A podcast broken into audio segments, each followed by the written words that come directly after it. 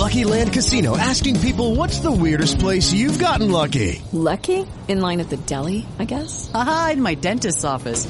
More than once, actually. Do I have to say? Yes, you do. In the car before my kids' PTA meeting. Really? Yes. Excuse me, what's the weirdest place you've gotten lucky? I never win and tell. Well, there you have it. You can get lucky anywhere playing at LuckyLandSlots.com. Play for free right now. Are you feeling lucky? No purchase necessary. Void where prohibited by law. 18 plus. Terms and conditions apply. See website for details. Bienvenidos, amigos y amigas, a Historia de España para Selectividad. Tema 6.3. Mi nombre es Juan Jesús Pleguezuelo, soy profesor de Historia de Instituto y estoy muy feliz de estar una vez más con todos vosotros. Este programa está especialmente dedicado a estudiantes de segundo de bachillerato y va con la pretensión de hacerle el curso algo más llevadero y ojalá, ojalá también le haga disfrutar la historia. Este programa en especial se lo quiero dedicar con todo el cariño del mundo a mis alumnos de segundo de bachillerato del Instituto Virgen de la Nieve, a los cuales les mando un abrazo enorme. También, también va a todas esas personas que están luchando por sus sueños, que están de manera infatigable luchando por un objetivo y que siempre tienen la fe de que las cosas van a salir bien. ¿eh? Un abrazo a todos ellos y que sigan adelante. Te recuerdo que estamos en el tema 6.3, es decir, el tema principal del tema 6 que has debido escuchar, el tema 6.2 lo complementa y ahora seguimos ahondando en el tema con el tema 6.3. Atención, mira qué título tiene, mira qué título tiene. Concepto de unión dinástica aplicado a los reyes católicos y características del nuevo Estado. Ahí lo lleva. Esto no es un clickbait, ¿verdad? a ver, bueno, ya sabéis que estos son los estándares de aprendizaje evaluable ¿vale? Y por eso tiene este título tan raro y por qué no decirlo feo. Bueno, pues entonces vamos a hablar, repito, concepto de unión dinástica aplicada a los reyes católicos y características del nuevo Estado. Bueno, pues estamos eh, en la península ibérica, finales del siglo XV, y tenemos un rey que se llama Enrique IV, en, rey, en el reino de Castilla. Y Enrique IV tenía una hija, pero este aquí que las malas lenguas, los haters, los trolls, decían que la hija de Enrique IV no era su hija, era una hija ilegítima, y esta era una hija de otro noble que se llamaba Beltrán de la Cueva. Por eso, a la hija de Enrique IV, que se llamaba Juana, con mucha mala leche, le llaman Juana la Beltraneja, como diciendo, no, Enrique, esta no es tu hija. Esta no es tu hija, no nos la pegues. A todo esto, Enrique IV tenía una hermana, ¿eh? llamada Isabel. Seguro que le suena, ¿verdad? Entonces, ¿qué pasa? Isabel estaba casada con el príncipe de Aragón, Fernando que a la postre era su primo. Bien, eh, eh, repito, repito, Enrique IV tiene una hija que sus enemigos dicen que no es su hija, y por eso con mala leche le llaman Juana la Beltraneja. Enrique IV tiene una hermana, casada con el príncipe de Aragón. Bien. Enrique IV la palma en 1474, y aquí se lía el pifostio. Unos dicen que, que porque ¿quién sucede a Enrique IV? Porque si la hija de Enrique IV no es su hija, eh, le corresponde reinar a la hermana de Enrique IV, que es Isabel. Entonces, la península ibérica se divide en dos bandos. ¿eh? Hay una guerra por la sucesión, hay una guerra civil por, por, ver quién va a ser la sucesora de Enrique IV, si la hija o eh, la hermana Isabel. ¿Quiénes apoyan a la hija de Enrique IV, Juana la Beltraneja? Pues bueno, el apoyo más importante viene de su propio marido. Atención, el rey de Portugal, Alfonso V, atención, su tío. Joder, ¿eh? aquí estaban todos con todos, macho. Si te has quedado con esto a la primera, ya tienes dos puntos más en selectividad. Eh, ¿Qué más? Hemos dicho que a Juana la Beltraneja la apoya Portugal, ¿vale? ¿Y quién apoya a Isabel? ¿Cuál es su principal apoyo? Pues el de su marido, el reino de Aragón. ¿Cuándo se arreglan las cosas? En 1479, después de una larga guerra de cinco años por la sucesión, eh, se firma la paz entre Portugal, Castilla y Aragón. Entonces, en el Tratado de Alcasova de 1479, Portugal reconoce a, Isabel la Católica como reina de Castilla. A Juana la Beltraneja, la pobre, la envían a un convento. Y Portugal a cambio obtiene, bueno, pues el control eh, de, ciertos territorios en África, o por lo menos que la seguridad de que España no se iba a meter, de que Castilla no se iba a meter eh, en esos territorios que quedaban bajo el control de, Portugal. ¿Qué más, qué más, qué más? Ah, y 1479, muy importante. Ese, año, ese año, Fernando de Aragón, que era príncipe, ahora ya accede a la corona y ya es rey de Aragón. Entonces tenemos que en 1479, por el Tratado de Alcasova, Isabel es reconocida reina de Castilla y Fernando de Aragón es reconocido rey de Aragón y ambos ya estaban casados. Qué bonito. Entonces, ¿qué pasa? Tenemos rey de Castilla, perdón, reina de Castilla Isabel, eh, rey de Aragón, Fernando, y se han casado. Y aquí hablamos de la unión dinástica. ¿Qué es una unión dinástica? ¿Qué es una unión dinástica? Eh, y esto y aquí vamos ya al meollo, que esto podría ser una pregunta de selectividad. ¿Qué es una unión dinástica? Bueno, pues hablamos de la unión de dos reinos a través, a través de su eh, dinastía, a través de sus reyes. Castilla y Aragón se han unido, se han unido, pero cada reino de alguna manera sigue siendo independiente. ¿Eh? ¿Qué une a Castilla y Aragón? Sus reyes. ¿De acuerdo? Entonces, cada reino sigue, sigue, siendo independiente el uno del otro y cada reino, por ejemplo, tiene sus leyes, cada reino tiene su moneda, cada reino tiene sus instituciones, tiene sus cortes, ¿de acuerdo?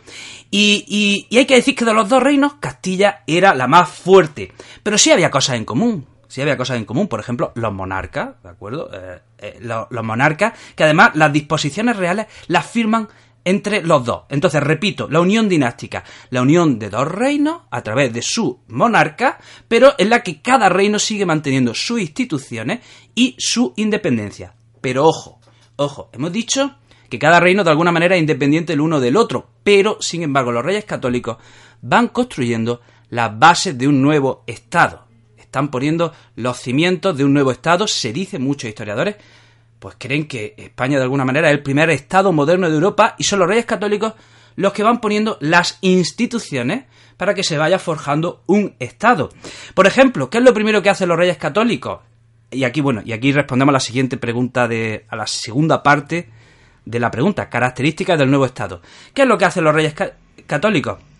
Le restan poder a la nobleza.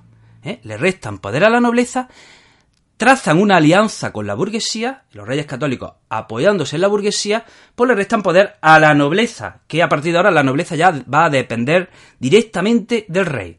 Resulta que las Cortes de Toledo, en 1480, nombran al rey maestre de las órdenes militares. Ya saben que durante la Reconquista se habían fundado órdenes militares para luchar contra los musulmanes. Órdenes militares, ojo, de monjes soldados. Eso es una orden militar, una, orden religiosa, pero cuyos monjes se dedican a, a defender el cristianismo con las armas. Y durante la Reconquista se habían fundado las órdenes militares de Santiago de, de, Calatrava, de Montesa, de Alcántara, y el rey es declarado maestre de esas órdenes militares, es decir, se les da el poder. ¿Qué más? Además, el rey toma eh, o sea, forma su, los reyes, perdón, empiezan a forjar sus propios ejércitos. Los reyes empiezan a tener ejércitos profesionales, empiezan a tener ejércitos a sueldo, y esto que es lo bueno, pues que ya no tienen que depender de la nobleza. Otra característica más, empiezan a crear un cuerpo de embajadores, ¿eh? un cuerpo de embajadores para establecer relaciones con otros países. Otra característica más, eh, los reyes católicos empiezan a en su gobierno a formar consejos para tratar distintas distintas situaciones. Por ejemplo, crean el Consejo de Hacienda, el Consejo de Castilla, el Consejo de Aragón, ojo, y consejos formados por burócratas, no por nobles. De manera que eso facilitaba mucho la administración del Estado. ¿Qué más? El Consejo Real, que ya existía, le quitan el poder, eh, digamos que del Consejo Real, echan a la nobleza y ponen a, a burócratas, a especialistas. En las ciudades, por ejemplo, designan a un corregidor. Es decir, el corregidor era un delegado del monarca que en la ciudad eh, toma el poder. ¿Y qué era lo bueno que tenía esto? Pues que quitas el poder a la oligarquía local. ¿eh? La oligarquía local que lo controlaba todo, pues a, a su casa y a partir de ahora en la ciudad va a mandar el corregidor.